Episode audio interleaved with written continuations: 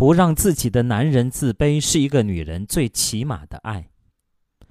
朋友们，大家好，欢迎收听由张斌播讲的《听听别人怎么说》节目。世界上有那么多爱的方式，可你说的山盟海誓、至死不渝，都没有避免自卑来的实在。外婆嫁给外公的时候才十四岁，一只金镯子和一对金耳环，就把两个还没成年的人放在了一起。外婆在一三年底去世，外公和我为她送行，老人家悲痛欲绝，在灵位前几度失控。外公说起和外婆之前的事情。他们的婚姻大抵可以分为两段，一段是没有认清外婆前，一个是认清外婆后。前面说了，外婆十四岁就嫁给了外公，当时外公是地主儿子，是乡里的公子哥。当时他两眼一瞅外婆娘家穷酸的嫁妆，认定对方一定是贫寒人家出身。可父母之命，媒妁之言，外公不敢不从。真难想象，两个还没有发育完全的孩子走到一起，当时的社会风气有多封建。婚后，外公无法无天，整日流连在外。他年轻时极爱夜钓，经常带着一群男男女女钓个几天几夜。外婆生性胆怯，又不敢吱声，唯有忍着，竭尽全力伺候着外公。那时候啊，外公说了，他是想方设法的让外婆低到尘埃里去。当然没有所谓的凌辱家暴，外公也不是那样的人，他的方式很独特，就是冷暴力与无处不在的挖苦，讽刺到外婆泪水连连，才善罢甘休。你说他年轻时有多坏呀？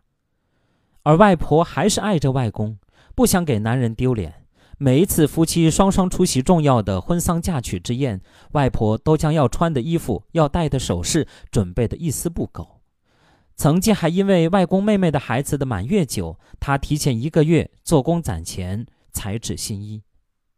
总之，无论人后多心酸，人前总要风光。